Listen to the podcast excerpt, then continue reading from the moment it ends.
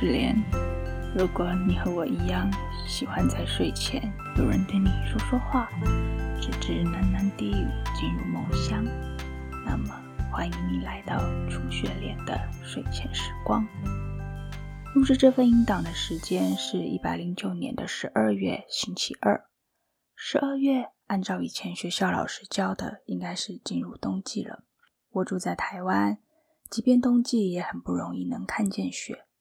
因此，雪对我来说有一种蒙上面纱的美，莫名的憧憬。特别是初雪，在日本，初雪这一天，所有的谎言都是可以被原谅的。在韩剧里，初雪更是代表着极致的浪漫，代表着愿望能成真的机会。Google 一下“初雪”这两个字，其实在韩文中与第一眼是同一个单字。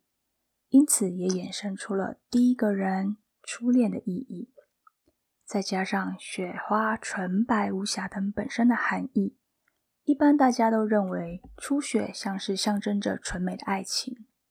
当然，也希望在身边的另一半一起看了初雪后，能够长长久久的。虽然我们今晚不能一起看初雪，但希望听了初雪莲节目的你。也能获得这份美丽的幸运。今晚我想为你说的故事是《包姆与凯罗的冬日早晨》。这是一本大人小孩都会喜欢的绘本，作者是岛田由佳。包姆是一只有着黑色耳朵、脸庞皱巴巴、看起来有些成熟的小狗。凯罗是一只有着大大嘴巴的。绿色青蛙。故事开始在星期二的早晨。嗯，今天早上保姆一醒来就觉得鼻子好冰哦。隔壁床的凯罗还在被窝里憨憨的睡着。保姆心想：今天天气好冷，这么冷，后面的池塘一定也结冰了。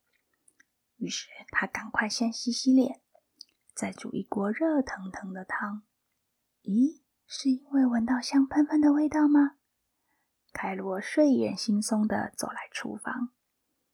哇，热热的浓汤配着香软的面包，身体一下子就暖和起来了。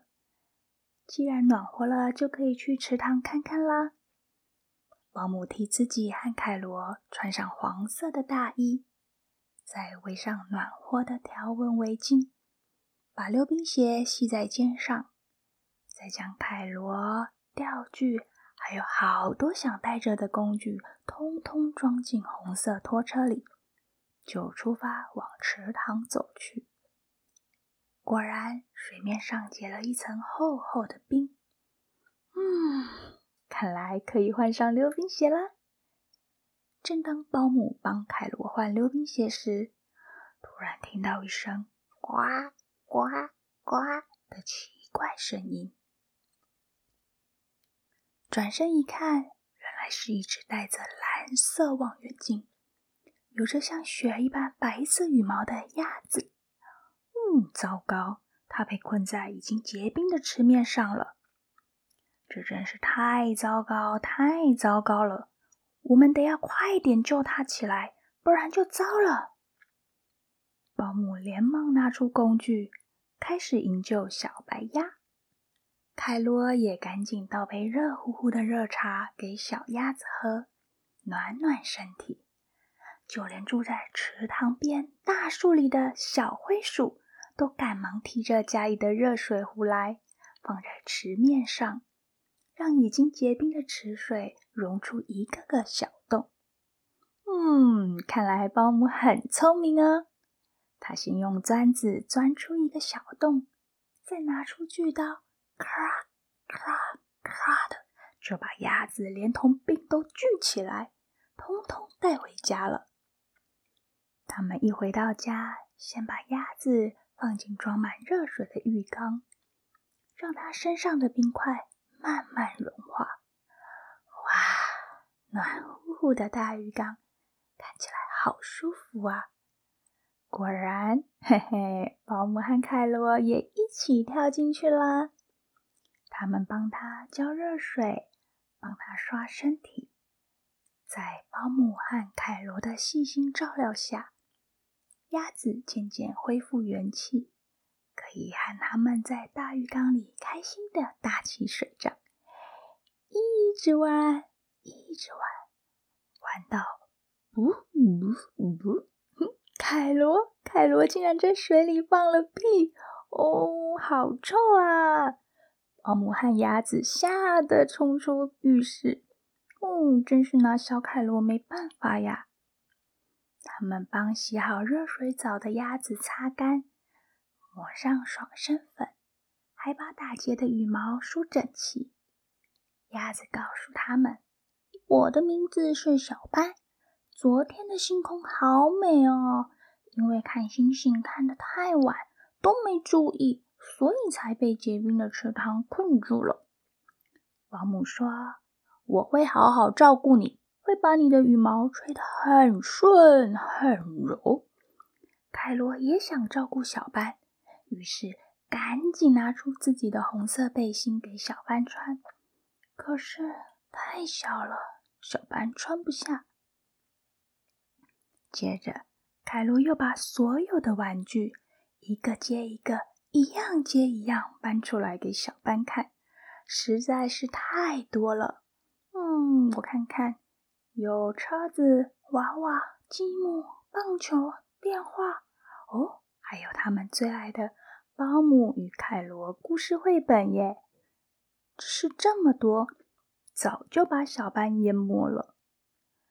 凯罗一会儿要小班背他，一会儿又要小班让他背，不管小班走到哪儿，凯罗都要跟到哪。连保姆为他们准备一大桌好吃点心时，凯罗也是狼吞虎咽，然后就把小班拉走了。老实稳重的保姆只好自己收拾。就在他忙着洗盘子时，嗖嗖，嗯，看见凯罗在走廊上来来回回好几趟，手上是抱着卫生纸吗？终于全都收拾好了。保姆倒了果汁去找他们。嗯，走廊好乱哦！哇，果然一到客厅就发现他们竟然用卷筒卫生纸玩起木乃伊。别说他们了，就连沙发、茶几、盆栽全部都缠绕着卫生纸。小班，小班，你还好吗？哈哈，凯罗好厉害，还知道卫生纸收在哪里。看看地上那一堆，应该用了二十几桶吧，弄得乱七八糟，而且还不肯拆掉卫生纸。看着只剩大眼镜露在卫生纸外的凯罗，嗯，算了，随便你吧。他们好不容易把客厅整理好后，决定大家要。静静的玩扑克牌，可是因为太安静了，竟然不知不觉就睡着了。醒来时已经是隔天早上，而且小班已经不见，只留下一张写着“谢谢你们”的字条。看来小班好像回池塘去了，因为小班不告而别，凯罗伤心的哭个不停。保姆没办法。只好带着凯罗再次拉着红色拖车一起去池塘找小班。只是没想到，他们一到池塘，又看到冻得发抖的小班被困在池面上了。故事到这就暂时告一段落喽。你们睡着了吗？